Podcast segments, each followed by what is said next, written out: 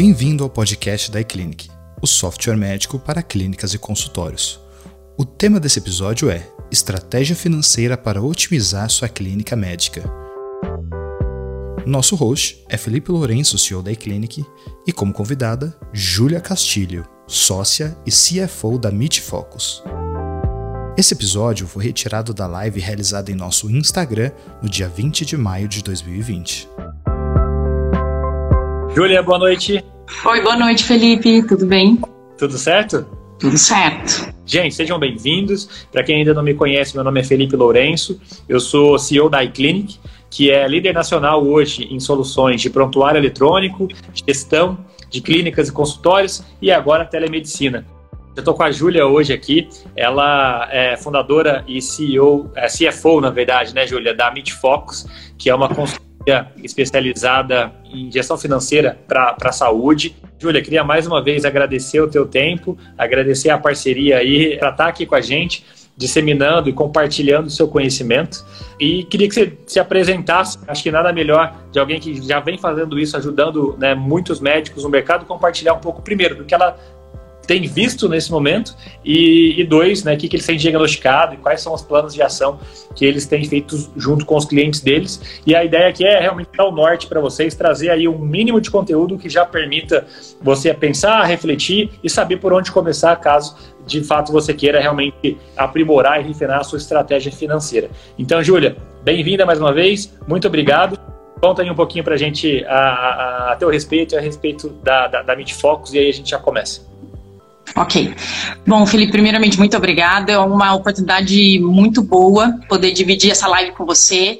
É, é um software realmente iClinic, líder de mercado, é um benchmark para a gente, é uma referência. Os meus clientes gostam e usam, utilizam muito. Então, eu acho que a gente vai ter um papo bem interessante, porque muitas vezes das minhas recomendações financeiras, a ferramenta que viabiliza fazer esse planejamento é o próprio sistema, e no caso, a gente está falando do sistema de vocês, que também vai ser bem interessante interessante para a gente conseguir projetar. Legal. A Focus ela é uma empresa especializada em soluções financeiras integradas e tecnológicas para a área de saúde. A gente dá esse viés do MIT. O MIT é de, vindo de medicina mesmo, inovação e tecnologia, e Focus com K, que é uma palavra em alemão, com foco, prezando essa questão, tendo no DNA da MIT Focus o, a qualidade, o resultado de uma empresa na área de saúde. É, um, é, uma, área, é uma empresa focada num nicho mesmo mesmo para a gente ter profundidade e ter ganho é, de, é, de resultado efetivo. Então, quando uma consultoria chega, a gente acaba analisando, nós não somos generalistas, nós já vamos direto ao ponto porque a gente acaba já se já, já sabendo da dor do nosso cliente. E então isso tem um ganho de tempo, de qualidade, de otimização. E além disso, eu também sou fundadora da, do grupo Saleve, que são clínicas, que são coworkings médicos aqui da região de Campinas. E, e isso implica que quando eu brinco vou fazer uma consultoria, eu sei da dor, porque eu vivo essa também. Eu sou casada com um médico, então eu vivo, eu e ele ali no dia a dia da, das nossas clínicas. Então, acho que é essa a questão. A Midfox, as soluções que elas trazem, que a gente apresenta, vem desde a parte contábil, então uma contabilidade especializada, com abertura de empresa especializada e com enquadramento correto para o médico, para a médica, para o dentista, para setores da área de saúde, até que é o nosso carro-chefe, que é o planejamento tributário, que eu acho que a gente vai enfatizar bastante sobre ele agora, porque eu acho que é importante aonde você tem um ralo financeiro importante, significativo para uma geração de caixa. Ótimo. Bom, então, depois dessa introdução, a gente está super boa companhia. Hoje, a Júlia, além disso, né, ela é formada em administração de empresas, né, Júlia? É, passou Isso empresas né, nacionais e multinacionais, empresas grandes, adquiriu bagagem nisso e agora vivencia essa ponta de saúde, tanto nos projetos em conjunto. Primeiro, acho que vivenciando um poucador até do seu próprio né, companheiro, seu marido, e também aí como, como fundadora de uma rede aí de clínicas.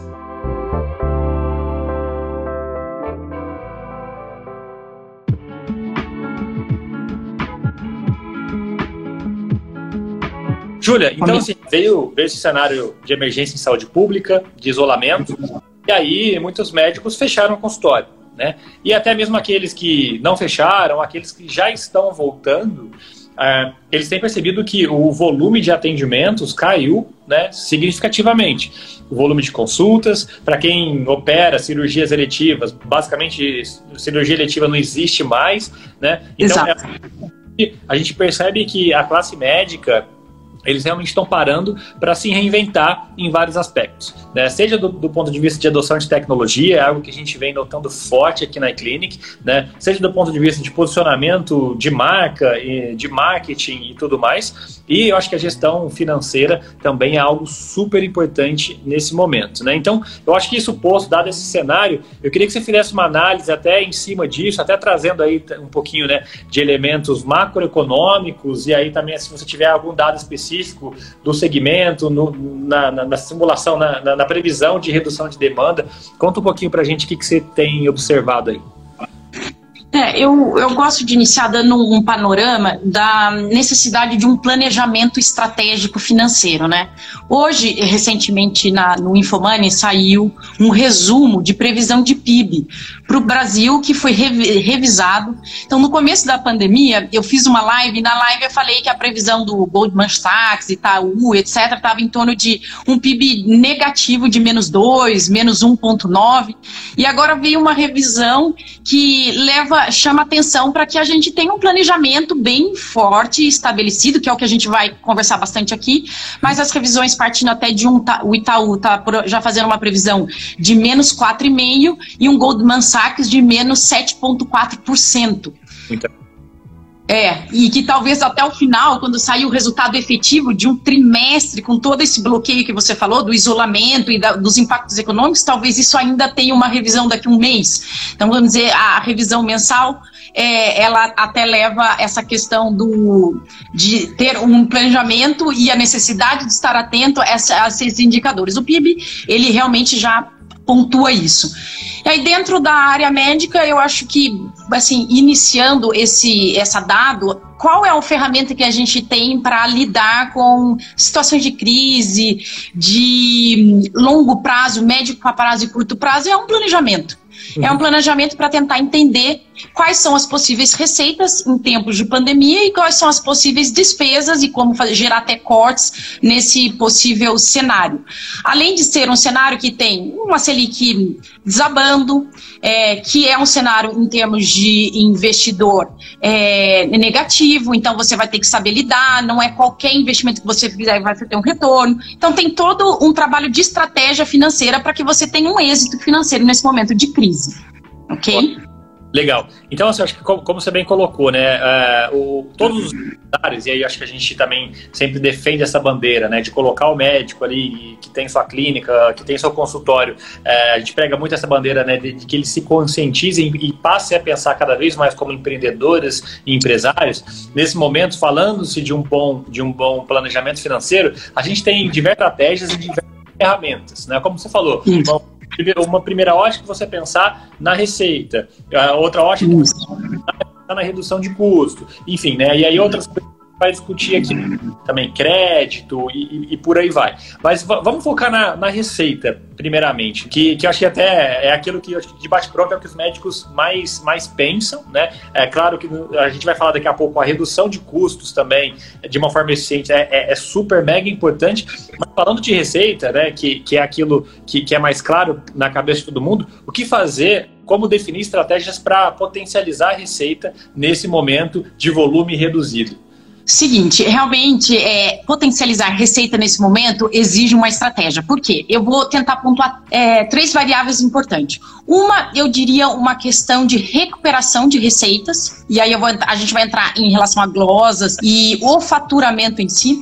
O segundo ponto eu vou abordar em relação à questão da telemedicina, como você mesmo já apresentou aí, falando sobre essa é. ferramenta há 60 dias disponíveis. E a outra questão de alguns planejamentos financeiros que já te geram uma receita operacional, não da tua produção, mas que pode já também gerar um, um fator, um, uma entrada, uma receita, né?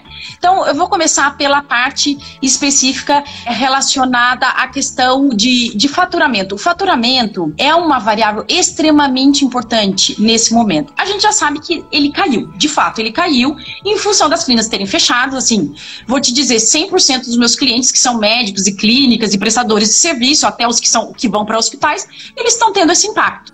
Alguns menos, alguns mais, vamos dizer, clínicas de exame, de é, essas que geram procedimento muito baixo, caindo, despencando o faturamento, e a contrapartida que surge é, nesse momento é uma ociosidade. Então eu sempre falo, tem aquela pessoa que está ali fazendo uma parte administrativa e que no dia a dia, na correria, ela acaba não fazendo todos os recursos de glosa corretamente. Ela não inclui e não revisa uma tabela de convênios que pode estar ultrapassada e que se ela está cobrando 5 por algum material, ela poderia estar tá cobrando 10 e que ela simplesmente não atualizou a tabela. Então ela pode ter essa ociosidade para você conseguir gerar uma receita e fazer atualizações. Dentro dos sistemas, como o iClinic, existem relatórios de reconciliação. O que de fato foi gerado de, é, de, em relação a todos os exames e procedimentos, do, o que foi submetido para o seu plano e quais são as respostas disso. Os convênios geralmente têm 60, dependendo a 90 dias, para entrar com recurso. E muitas vezes o médico fala assim: não, eu sei, eu uso, está funcionando. Não funciona bem assim. Eu já entrei em casos de clínicas, de consultoria, onde eu peguei 50%, Felipe, 50% de glosa o que, que, é uma glosa aceitável? Imagina 50% do seu salário reduzido. E a pessoa não tinha ideia que começava desde o processo inicial, que a guia física que estava guardada na gaveta da secretária e que ela não percebeu. Exatamente. Então, pega esse tempo ocioso, faz uma revisão com critério, usa o seu sistema, gera os relatórios, vai atrás das glosas. Em 60, 90 dias, ó, eu dei essa mesma dica há 60 dias quando começou a pandemia. Quem já fez já está recebendo. E outra, gente, a previsão são mais 60 dias. Então, vamos lá. Tem mais tempo aí por vir para você ter a sua oportunidade de fazer a sua revisão de glosa, de gerar os seus relatórios necessários e ter uma oportunidade. Faturamento é sempre uma oportunidade. Não esqueça disso, gestor de clínica, médico e médica que tem que sim é um empresário. Eu gostei muito da sua pontuação, Felipe. Quando eles vêm abrir as empresas conosco, é, eu falo, prazer, você virou um empresário mesmo sendo um prestador de serviço. Ah, eu sou residente, eu vou dar um plantão, o hospital só aceita um PJ, ele vem aqui. E assim, prazer, você é um empresário, você tem que saber os seus direitos, os seus deveres como empresário, não se assina qualquer coisa. Eu já vi cliente meu chegando com autuação para falar para mim: olha, eu fui autuado, mas eu não sabia que eu era enquadrado nesse formato que eu era uma, uma sociedade simples pura e que eu usei um benefício que não podia. Nunca ninguém me contou. Você é um empresário. Você vai ter que entender de onde você está situando. Então vamos lá. Sim, você é um empresário, sim, você está com ociosidade, entre na, na, parte de faturamento a fundo, use todos os recursos do seu sistema, todos os relatórios, e em 60 dias você pode ter uma boa surpresa. Tá? Então, primeiro ponto. É, dentro dessa questão de potencializar a receita, você falou de três pontos, que é olhar exatamente para o faturamento seu com as operadoras. Uhum e, de fato começar a rever isso e resgatar possíveis glosas que, que o médico tem, não sabe que tem, ou se sabe, ignora, porque na correria, falta de tempo deixa passar, agora eles estão com um pouco Exatamente. mais curioso dá para aproveitar aí. E o segundo ponto ainda dentro disso é olhar um pouco para a tabela que você tem negociada no seu contrato. Exato. E o que você tem no contrato é exatamente o que está sendo pago e conciliado ali para você na, na, questão dos honorários, correto? Exato, perfeito. Boa síntese. Você falou, acho que ampliar um pouco a questão telemedicina. da demanda com telemedicina. Vamos lá. Exatamente. Estamos aí. É, fisicamente a gente teve a limitação né? Viu uma pandemia, não era se esperado, então qual o recurso que foi tocado, né? A gente já sabia, eu já tinha conversado isso com você, Felipe, há um tempo de estamos preparando, estamos aguardando o que vai ter para não ser pego de surpresa, mas a pandemia ante, antecipou totalmente essa questão da liberação da telemedicina e ela veio para ficar, primeiro ponto. Eu acredito que ela veio para ficar. E aí implica que sim, as clínicas que a gente já acompanha, até a, a nossa própria clínica, eles já sim estão utilizando da telemedicina medicina. Tem, você pode usar uma plataforma externa ou você pode otimizar o seu custo e usar a sua plataforma do seu sistema, como é o caso do iClinic e de outros que tem, disponibilizam essas. Essa ferramenta é uma ferramenta muito importante para você começar a ensinar. Isso eu tive uma discussão com meu marido antes de vir, ele falou, mas pontua isso. A gente tem até desenvolvido alguns podcasts específicos para como é a experiência do paciente. O paciente, ele está ainda preocupado, o que, que vai acontecer? Mas como que vai ser? É só uma segunda opinião? Não, não é só para uma segunda opinião. Então, assim, tem, a experiência do, do paciente é outra e ele está com dúvida. Isso implica que você, clínica, você médico, que está disponível nesse tempo, com um pouco mais de tempo, produza material, se coloque nas redes sociais, gere é, conteúdo informativo, conteúdo para você se posicionar como você vai atrair o seu paciente agora online, quem são os, os médicos que estão no teu grupo médico, geralmente as clínicas, elas têm, né, o corpo clínico, ele está bem posicionado. Eu eh, recentemente eu fiz um grupo de uma consultoria num, num grupo de pediatras de São Paulo, excelentes, com excelentes formações, todas pediatras da USP. A hora que eu entrava no site dela, tava assim, pediatras. Não, gente não adianta. É pediatra com formação na USP, com especialização assim, subespecialização, tem que ter o currículo, tem que saber se posicionar. Dá trabalho, no entanto, dá resultado. E, e assim, a gente iniciou e quem entrar e se posicionar e transmitir conhecimento, e aí eu falo, eu não estou pedindo, que eu brinco que isso é o, o médico, o gestor da clínica dá três passos atrás. Não estou pedindo para você pegar um, um, celular e ficar, oi, tudo bem? Não, não é, eles não fazem isso exceto as dermatos que gostam e tem mais isso, vamos dizer, aflorado. Mas o médico, no geral, ele não tem essa intenção. Mas vai vir um podcast, vai vir um conteúdo informativo para o seu paciente, prepara o material. É da mesma especialidade, né? Prepara o um material para receber o seu cliente online, o seu paciente online, disponibiliza tempo para você ser uma referência online da sua especialidade, do teu material, do seu conteúdo. Então, o médico vai ter que, se, vai ter que apre, a, aprender a se posicionar online. Legal, bacana. E é só complementando, além disso, né, outro benefício que a gente vem falando muito grande da telemedicina, né, Júlia, é a expansão do mercado do qual o médico pode atender. A gente ainda tem uma limitação né, do, do, do, do, CRM ali por estado, mas se você realmente atende hoje a sua cidade e aí a demanda realmente está é, reprimida, reduzida por conta do isolamento, ok, mas com a telemedicina você passa a atender, é, poder atender clientes de outras regiões dentro do seu estado. Exatamente. Consegue, de fato, começar a resgatar esse volume. Então, esse é um ponto também super bacana. Antes da gente ir para o terceiro, só para não deixar passar batido a questão que a gente tinha falado do faturamento, tá? A Lara Ezedini aqui está perguntando. Ela falou o seguinte, né? Que é, existe aí, a gente vê um, um, certo comportamento no mercado, sem querer aqui discutir o mérito disso, né? Se é certo, se é ético ou não, mas muitas operadoras glosando simplesmente por glosar, sem justificativas claras. Estratégia de fluxo de caixa e tudo mais, assim, isso, infelizmente, em algumas situações é uma prática comum. E aí ela fala, né? Mesmo faturando tudo corretamente, será que tipo de agora que é um cenário de crise e também né, as operadoras em alguns momentos podem estar por dificuldades ou não, não sei se é o caso, né? Porque a, a operadora nesse caso vai na mão ali do fluxo, mas se, se você acha que esse tipo de prática pode aumentar nesse cenário de desaquecimento econômico? Olha, é, na verdade, é assim, em relação ao ponto dela, eu acho super válido a pergunta dela.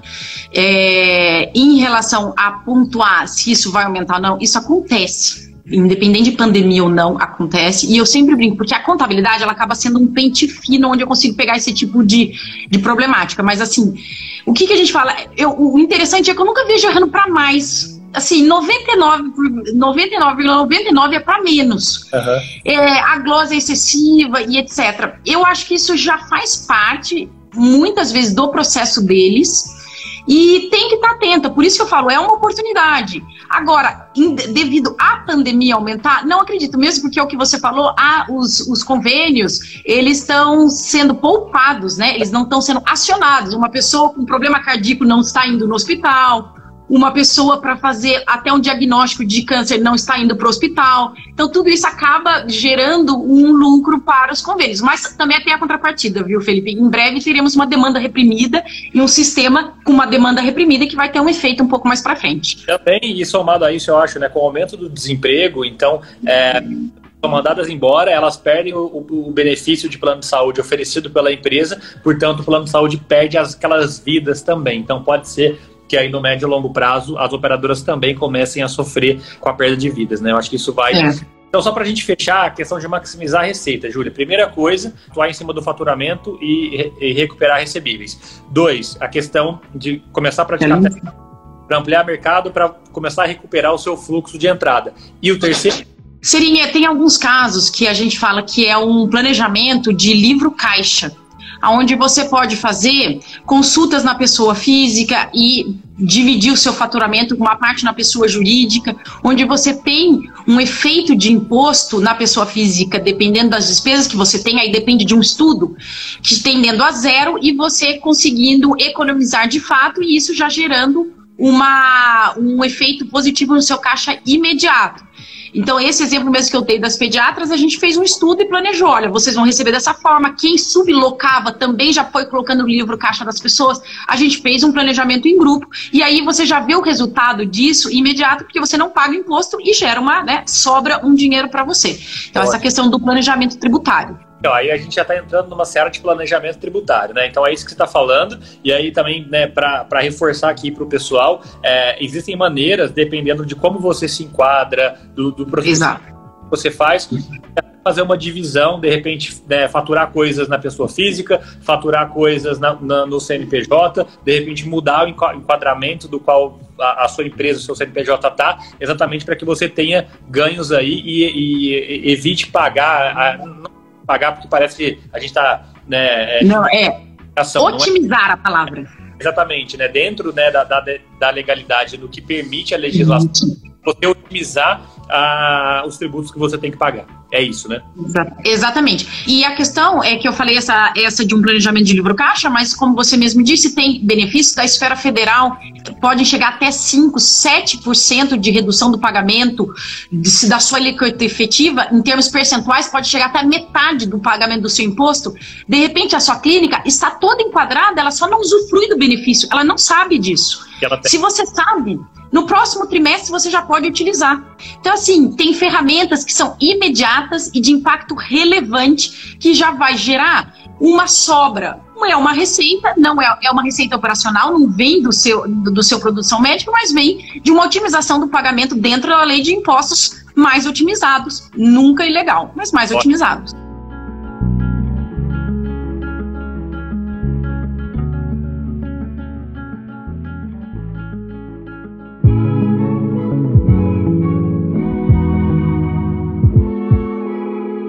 Júlia, tem perguntas aqui interessantes aí no que compete a questão do faturamento.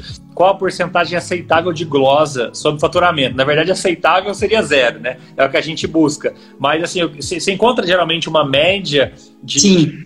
glosa, o quanto é percentualmente? No por cento. Então, mas hoje a média é maior que isso. O que vocês fazem isso. é entrar para tentar convergir para esse, esse máximo de 3% ali, é isso? Exatamente. Uma glosa de 3% é uma glosa, vamos dizer, dentro de um desvio padrão ali, a pessoa pegou uma, uma, uma vírgula errada de um número específico na hora de passar, colocou um SADT errado, que é um termo específico de, de uma consulta, fez alguma troca. E aí ela consegue, ela recebe a glosa e é restituída, sempre pensando que o processo está otimizado.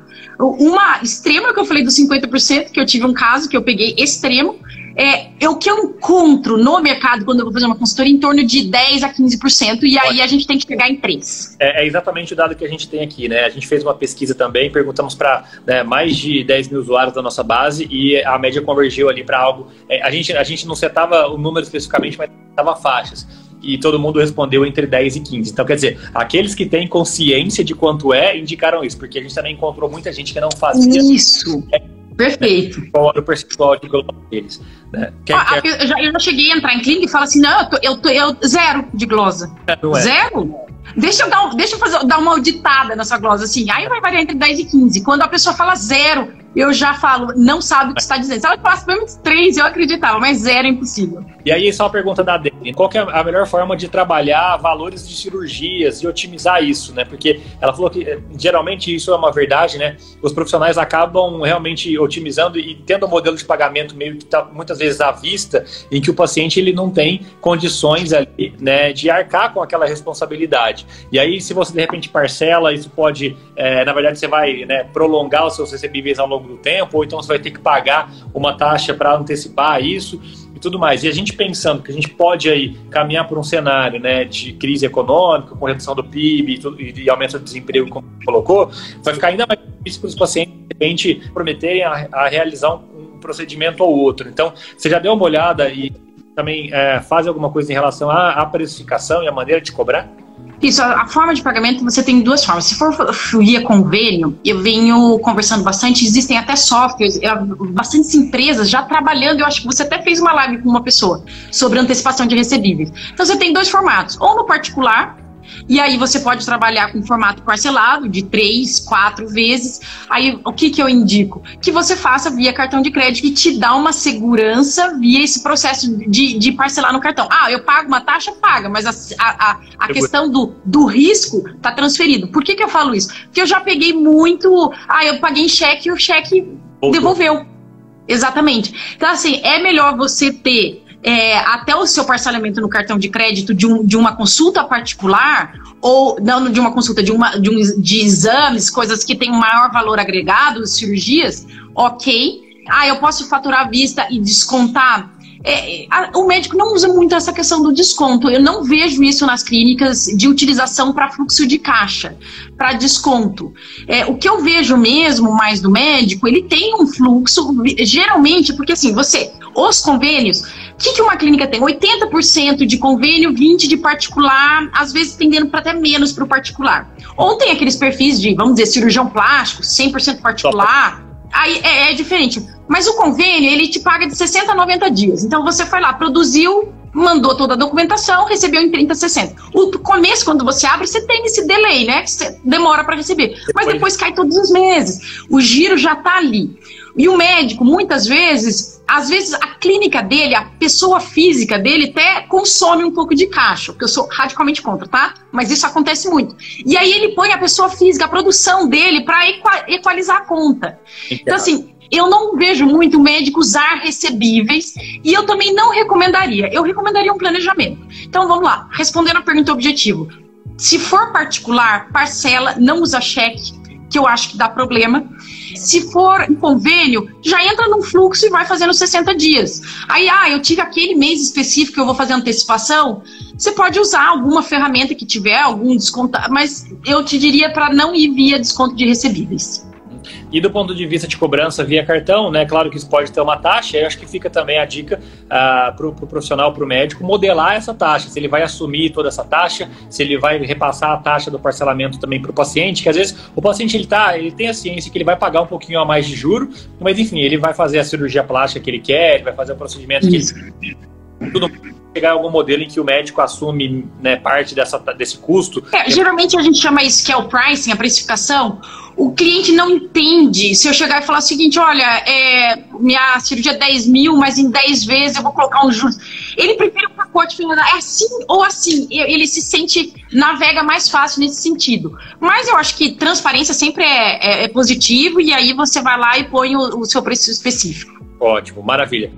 Júlio, vamos falar então de, de, despesa, né? Então, despesa, e aí uma das coisas, né, talvez mais diretas para a gente fazer é, é, a redução de custos, mas a gente, a gente se vê muitos médicos perdidos sem saber o que cortar, o que priorizar. Por onde começar? Eu queria que você falasse um pouquinho para a gente disso, por favor.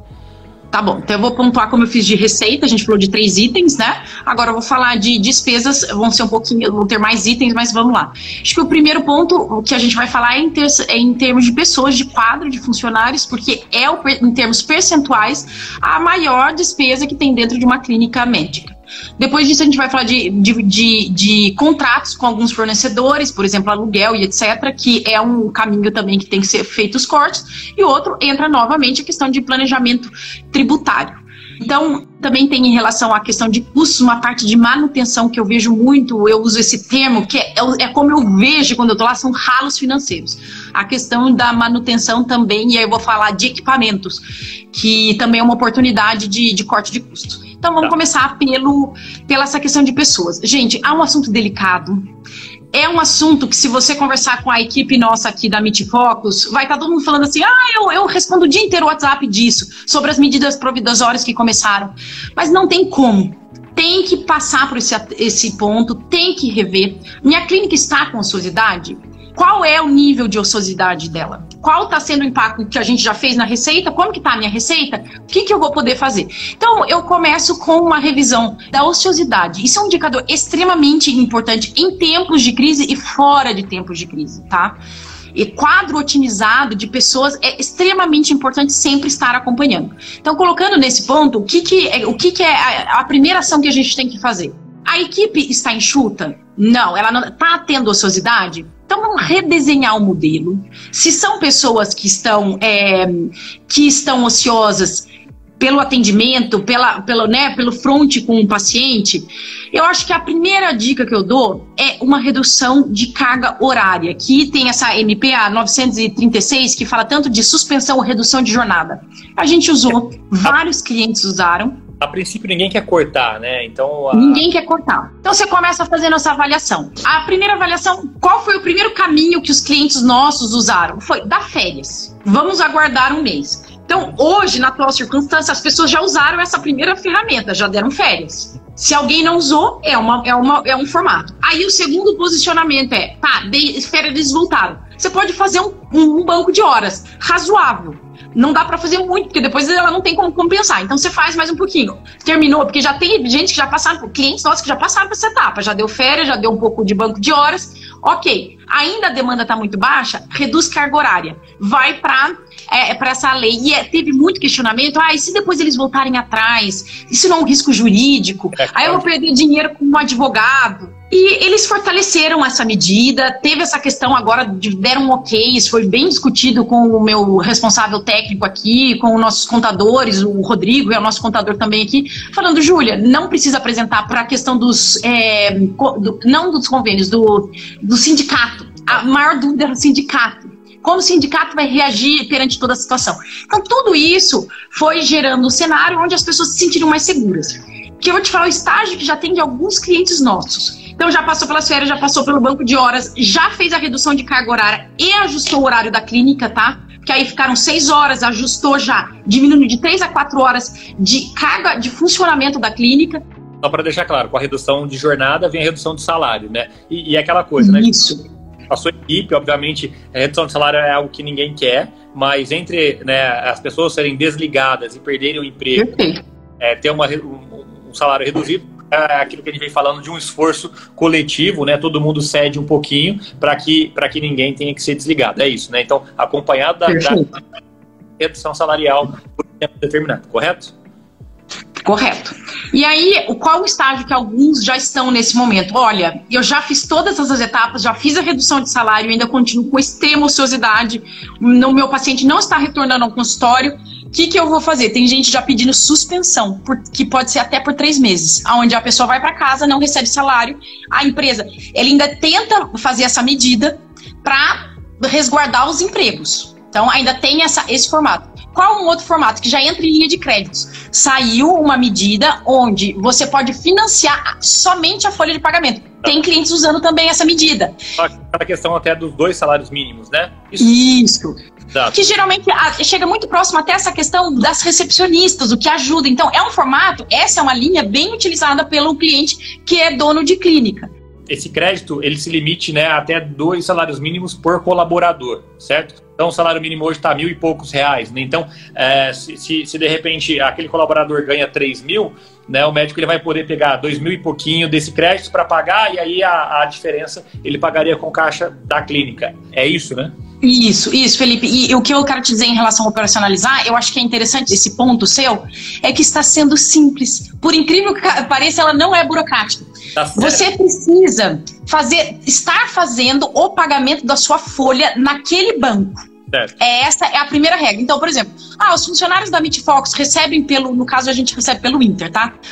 Pelo Inter, mas vamos colocar a gente recebesse pelo Bradesco, que é um que eu vi que já liberou um crédito para um cliente nosso. A folha dele, ele foi lá e, e, e enviou os olerites do, dos funcionários dele. Essa foi a documentação suporte e ele recebeu a linha de crédito. Legal. Foi prático pelo que eu, eu, lembro que o governo anunciou, na verdade o crédito ele já vai direto na folha de pagamento, direto na mão do, do funcionário.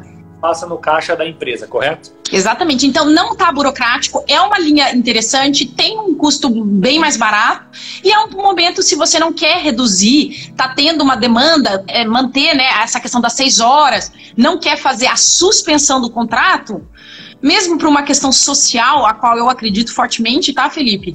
De uma questão social, é uma linha de crédito disponível e que está sendo subutilizada. Esses são os dados, tá? Ela não está sendo tão utilizada. E geralmente, é, é, claro, né, cada banco eu imagino que ele modela o crédito baseado no perfil do cliente e tal, mas geralmente tem, estão se falando em, em prazo de carência e depois tempo, é, quantos meses para amortizar isso? Eles estão, vai variar de banco para banco, mas eles estão dando uma carência e aí eles podem fazer. Hoje, que eu vou até trazer isso um pouquinho mais para frente, está saindo uma, uma linha de crédito bem interessante que é complementar a essa, que é a 944, que é complementar a da Folha, onde eles estão liberando com é, para pagamento em 36 vezes. Uhum. Esse novo crédito com limite a, praticamente até 100 mil, já não está mais vinculado somente à, folha, é um adicional e é uma nova linha de crédito e ele está com juros baixíssimos, de, em torno ao ano de 4, 4,2%. O que, que, é interessante? A semana passada eu estava com uma cliente que eu falei: deixa eu revisar todos os seus contratos de empréstimos via financiamento de equipamentos, que isso é comum em clínica, né? E aí eu peguei que é, isso tem essa informação, a 7, que é custo efetivo total dos juros. Ela falou assim: ah, eu acho que eu pago uns 2% ao mês. Quando eu fui ver, ela estava pagando 5,5% ao mês. Essa linha que eu acabei de te falar, que, vai, que está disponível junto com a linha da folha de pagamento, que saiu ontem, ela está falando em 4,25 de 7, de custo efetivo total de 4,25 ao ano uhum. é uma oportunidade. É. É legal, né, Julia? Até depois a gente pode aprofundar nisso, até porque assim, né, a gente está vivendo um cenário em que a, a, Selic tem né, despencado, a gente tem, tem uma Selic num patamar nunca antes visto na economia brasileira, que agora está em 3% ao ano. Então, realmente, né, com, com a Selic mais baixa, a, a, taxa de juros na ponta, a tendência é que ela baixe também. Então, essas operações de crédito, elas ficam mais baratas e aí é, é, é, é uma oportunidade para que os médicos se alavanquem, né, os consultórios, as clínicas se alavanquem em cima, em cima disso. Então, é... eu já tive grupos de radiologistas me procurando que eles querem financiar equipamento com esses juros agora. Exato, legal. E até eu estava vendo uma entrevista ontem, é, a gente não tem muitas informações ainda, mas era uma entrevista do Guilherme Afif Domingos, né, que é um secretário especial do Ministério da Economia. E ele estava falando que o Ministério da, da, Economia, junto com a Caixa Econômica Federal, está nesse exato momento, né? Porque é, assim que aconteceu a crise, né, eles anunciaram um monte de pacotes, né? Então, pacotes para salvar o micro e, micro e pequeno empresário, pacotes para salvar as grandes empresas. Agora eles estão discutindo pacotes para ajudar as, as empresas de médio porte, né, que reclamaram, que ficaram ali meio que num hiato e, e não tinham produtos e auxílio né, projetados para elas. E, e, e, em paralelo, né, ele falou que a Caixa Econômica Federal já está estudando uh, opções alternativas de crédito para profissionais da saúde, sendo eles médicos, audiólogos, fisioterapeutas, que é realmente um grupo de profissionais que teve, né, foram impactados de uma, de uma forma grande agora com a redução da demanda. Então acho que logo logo também além dessas duas que a gente já falou, né, que é a questão da o, o auxílio da folha e esse essa que você colocou agora, eu acho que muito em breve vai ter novidade aí também específico. Excelente, isso mesmo. Então, vamos retomando a questão do custo, né? Que a gente falou das despesas. A gente já falou um das pessoas, então tem algumas etapas que elas podem seguir, tem essa linha de crédito para quem não quiser fazer suspensão. Então, uhum. acho que revisão do quadro de funcionários é extremamente importante. O primeiro. Segundo, revisão dos fornecedores, começando pelo aluguel. O aluguel é um contrato e você entra em contato com o seu, né? Quem disponibilizou, se é o proprietário direto, se tem algum intermediário, você entra, conversa, negocia e pede prazos de dois a três meses e isso vem acontecendo com frequência e tem tido um bom resultado e as pessoas têm conseguido. Então, negociação, revisão, um e-mail, um contato importante. É, só queria só falar uma coisa que a gente estava conversando um pouco da linha de crédito e disso. O planejamento, gente, é uma palavra-chave. Você precisa saber para você saber os impactos. Então, assim, ó, eu vou reduzir, eu tive essa redução da receita, agora eu vou ter via qual vai ser a minha estratégia para as pessoas, como eu vou tratá-las, depois como que eu vou fazer com meus fornecedores, então primeiro o aluguel, depois disso entra revisão de todo prestador de serviço. E posso te falar uma coisa? É um momento único para você fazer isso, porque a chance de adesão à sua solicitação de redução é muito maior. E aí você faz. Quando eu faço uma consultoria fora de tempos de, de, de coronavírus, o que, que acontece? Eu já faço essa revisão e a gente encontra várias oportunidades. Nesse momento, mais ainda que você consegue negociar. Mas a gente chega a negociar é, taxas de agência de marketing. Ah, mas eu faço três posts e aí eu tô pagando dois mil, dois mil oitocentos, três mil para fazer os posts. Cara, reduz post, conversa, faz outras coisas, faz você seu próprio material material, reinventa soluções econômicas para a sua clínica, junto com sua administradora. As pessoas também estão abertas para isso, para você pensar em formatos diferentes para você fazer a redução. Em relação também à questão dos contratos, algumas outras oportunidades são relacionadas à questão que, que é um, um, ponto que eu vou colocar junto com o fornecedor. A manutenção. Eu trato geralmente ele à parte, mas eu vou colocar ele junto. Legal. Gente, ponto bacana para adicionar também, então. O que acontece? Eu chego para, ah, eu tô, vou entrar numa clínica de cardiologia, ah, o cardioversor. Meu, eu só faço manutenção. Eu não sei porquê, Felipe, o pessoal tem um apego com, com só faço com aquele meu prestador de serviço lá do Rio de Janeiro, não, porque ele entende. Eu mando ele de de, avião para o Rio de Janeiro. Aí ele faz a revisão, volta para a revisão do negócio, é quase o preço do, de um novo. Aí eu falei, nossa, mas por que, que você. Não, porque sempre foi assim. Gente, esquece o sempre foi assim. Cota. Aí a pessoa fala assim para mim: Ah, Júlia, mas, mas é fácil falar. E aí que entra. A, e aí eu vou colocar né, o meu ponto de ser uma empresa especializada, de, o ganho de tempo. Eu tenho a contrapartida. Óbvio que eu preciso saber que isso está com toda a questão da Anvisa certinho, que o fornecedor que a gente está cotando também atende às especificações que precisam.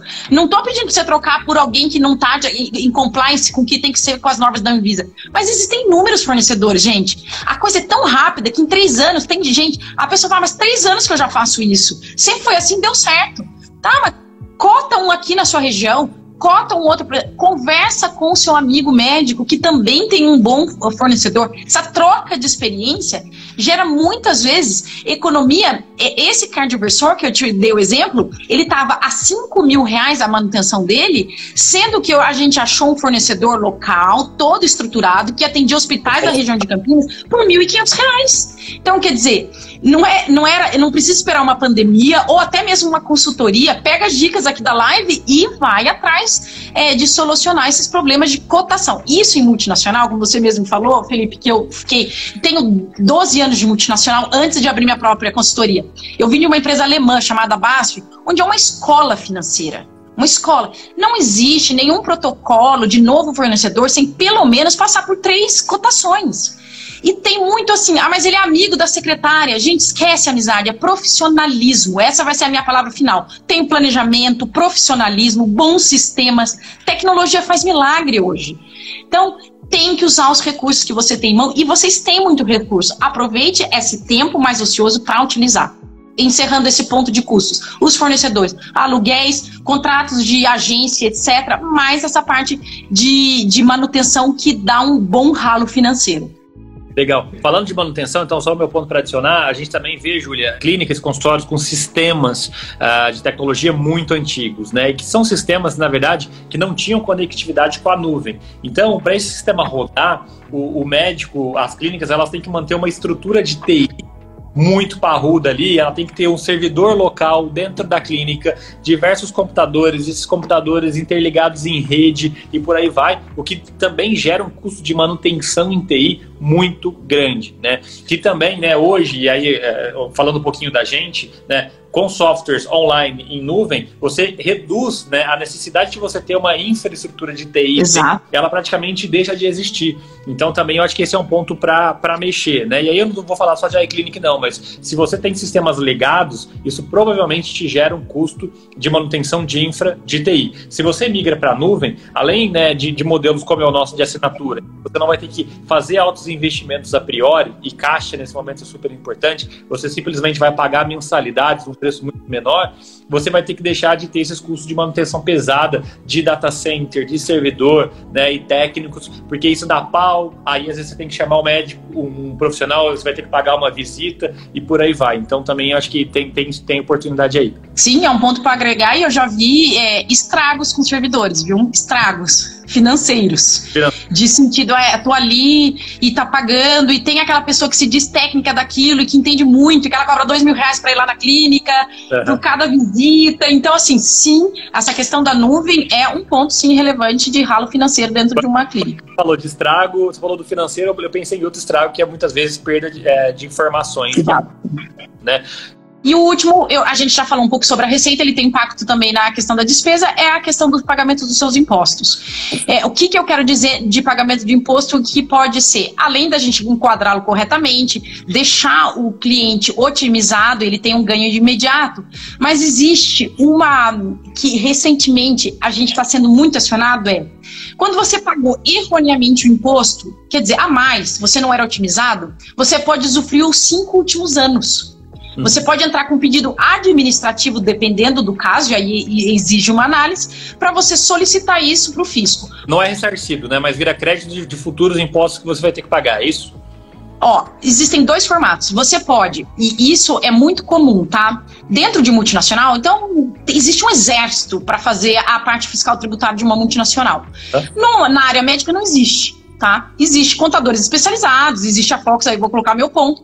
Mas o que eu quero te dizer é, o que, que acontece? Quando você paga mais, essa diferença, você pode retroagir e você tem dois formatos. Ou você começa a bater imediatamente, entra com pedido administrativo e começa a bater do seu imposto, você já não paga o imposto no outro mês, se você paga mensal ou trimestral.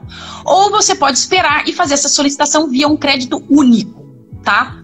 O que que acontece? A multinacional, que tem um perfil muito mais agressivo e é acostumado, Felipe, eles pedem para começar a bater imediatamente. Então, se eles tinham, sei lá, um milhão de imposto para pagar, eles já começam a usar e não pagam nada no primeiro mês. O médico tem essa restrição, e te falo 100% dos casos. Ele fala, ah, mas e se eu abater e depois a receita não, não entende que eu tenho direito? Então, ele tem essa restrição. O que, que o médico faz? Geralmente, ele pede para que receba o crédito único. O que eu acho totalmente razoável e seguro. Então ele recebe. Mas só para você ter uma ideia, teve um grupo nosso de oftalmos, três oftalmos da região aqui que a gente atende, que nesse momento da pandemia, olha que delícia de notícia, eles receberam na conta deles 1,2 milhões de reais de crédito retroativo. Olha só, de crédito. É de muito... crédito, assim, uma tacada na conta deles. Eles estavam tão emocionados que eles têm, uma, eles têm uma equipe enorme que ia ser encerrada, é a parte de, de exames, né? Era, foi o começo da pandemia, foi na primeira semana da pandemia, eles receberam o crédito de 1,2 milhões na conta deles. Bacana. Júlia, tem uma pergunta. Então, isso é importante. Até relacionada a isso, né? Essa é, pergunta que a, a Lara pergunta, relacionada ao tema é. SESC, SESI e tudo mais. Esse tipo de imposto, ele, ele, ele, você pode olhar para ele de alguma maneira de, de forma a reverter isso em crédito? Quais são os impostos mais comuns que você realmente pega consistentes que você consegue reaver isso? São, são impostos da esfera federal, são os mais consistentes. O da esfera municipal, que para a prestação de serviço que é do médico, que é o ISS, ele é mais difícil de ter essa tratativa, porque a lei varia de, de município para município. E, na verdade, a gente é bem atencioso em relação a utilizar esse benefício, porque ele, ele tem muitas vezes interpretações distintas. E a gente já recebeu muitos clientes sendo autuados por utilizar no passado e vieram com a gente para organizar a casa. Então, assim, se você me perguntar hoje, a linha mais fácil é a linha da esfera federal, que, são créditos. Imposto de PIS, Exatamente, PIS, COFINS, que quem está no lucro presumido seria essa questão de, do imposto trimestral, e aí, se você está pagando uma alíquota efetiva em torno de 15% e faz exames, procedimentos, você teria essa oportunidade de ter uma otimização. Mas eu vou ser bem sincera, Felipe, varia, tem que estudar caso a caso para entender qual é a oportunidade que tem. Tá, é, e aí beleza, então você falou ISS é municipal, então também né, tem várias interpretações, depende da legislação local. E só para responder aqui a pergunta da Lara, esses impostos de folha, principalmente esses do Sistema S, que é SES, SESC, SES. Não, esses de folha são mais difíceis também. O que teve para folha foi um incentivo, né? Que é a que a gente conversou, que você poderia fazer um financiamento ou postergar o FGTS, é, parcelar não teve desconto, teve parcelamento. E também é uma ferramenta que você pode conversar com seu contador e solicitar esse, esse parcelamento. E para quem está no Simples Nacional, que algumas clínicas menores estão no Simples Nacional, tem também como fazer uma, uma, o postergamento do pagamento de um, de um INSS. Então, tem ferramentas, mas você precisa conversar com seu contador. Eu queria falar um pouquinho de regime tributário, assim. É claro que vai depender da idade, se é o médico sozinho, se é um grupo de médicos, mas o que, que, que, você tem visto, assim, e quais são alguns, alguns macetes que você vê que geralmente o pessoal nem se atenta e, e se, ele, se ele pensasse um pouquinho, fizesse um planejamento melhor, ele poderia se enquadrar em algum regime ou outro e tirar benefício disso? Eu acho que a primeira coisa, pega a, e olha o seu cartão CNPJ. Olha lá como que é a sua, né? É como se fosse o seu RG da sua empresa, seu cartão lá, CNPJ. Vê como você está classificado. E acho que eu vou deixar duas dicas que a gente está encerrando. Só queria deixar duas dicas. É o seguinte: se você é simples consulta médica, a hora que você olhar, tá como simples consulta e você faz exame e procedimento, está errado e você tem direito a. Não é que está errado, vai, vamos ser. Você está. Você não está otimizado.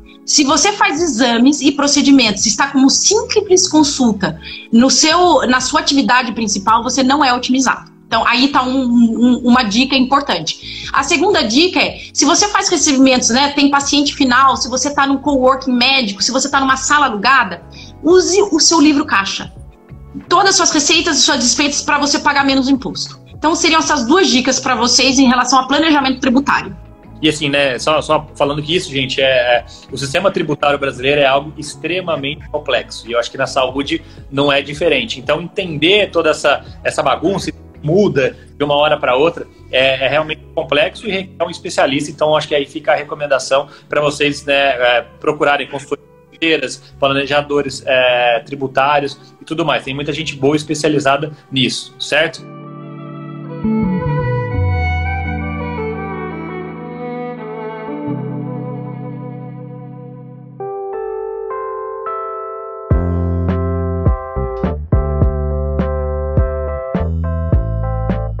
Júlia, mensagem final, temos dois minutinhos aqui. Para quem quer começar, né? Que, que mais que você fala? O que, que você recomenda? É... Ah, eu queria deixar um, um, direcionamento de planejamento. Faça uma, um, um fluxo de caixa é, projetado. Fiz todas as minhas receitas, que eu imagino que eu vou ter até dezembro, fiz todas as minhas despesas, eu reduzi, consegui projeta isso, vê se você vai precisar de uma linha de crédito, que a hora que você fechar vai dar geração negativa ou positiva de caixa. Se der negativo, vá atrás de uma boa linha de crédito. Não entre na sua pessoa física, pelo amor de Deus, que ainda não tem esse efeito aí da Selic na tua pessoa física. Aí vai pagar juros altos ainda. Então, usufrua das linhas que estão ali se você fizer esse planejamento. Então, seja planejado, profissional e projete seu fluxo de caixa até dezembro. Ó, e só um ponto, dá para você fazer isso lá no iClinic, que é projetar as suas despesas ali. Boa. É, é isso, gente. Eu acho que a intenção é exatamente né, trazer um pouquinho de conhecimento. Isso é só o começo da jornada. Na, na, medida em que vocês começarem a se aprofundar, vão surgir dúvidas, né? E aí a gente também aqui na Clinic tem uma série de materiais para ajudar vocês e a gente tem uma série de parceiros. Focus é, é um grande parceiro nosso também para poder ajudá-los daí de uma forma né, mais especializada, mais perto, com mais atenção esse tipo de coisa em todos esses aspectos que a gente falou. Né? Receita, despesa, controle, é, né, receita, despesa, crédito e planejamento tributário. Eu, eu, queria só agradecer, Felipe, também a oportunidade e falar que eu ficaria conversando com você mais umas duas horas a gente trocando as informações, mas a gente tem um tempo limitado, mas foi muito bom. Exato. Agradeço tem uma pauta aqui grande, né? E, e, em cada um desses tópicos, eu acho que dá para descer a gente fazer uma live específica para cada um deles, né, Júlia? Mas Exato. acho que faltar oportunidades. Espero estar com você muito em breve. A gente pega um tema desse, depois, baseado aí na, na reação. A gente teve muitas perguntas hoje, muito, muito curioso isso, até para reforçar o tanto que esse tema é relevante. Né? É, eu, eu, até notei um volume de perguntas e interações muito até maior que a média. Então, é, engajamento, né? Às vezes temas, aqueles temas mais recorrentes, e a gente cria uma pauta exatamente para descer em profundidade nisso aí, tá? Eu à disposição. É, manda um abraço aí para sua equipe, né? Que a gente também já teve o prazer de, de conhecer, de estar junto aqui no nosso escritório em Ribeirão. E vamos ver se a gente faz, faz mais uh, lives dessas em, em conjunto. Perfeito. Termina aqui esse episódio do podcast da iClinic. Se você gostou, continue acompanhando nossas redes sociais. Para conhecer mais sobre iClinic, os links estão na descrição desse episódio. A gente espera você no próximo episódio. Até lá!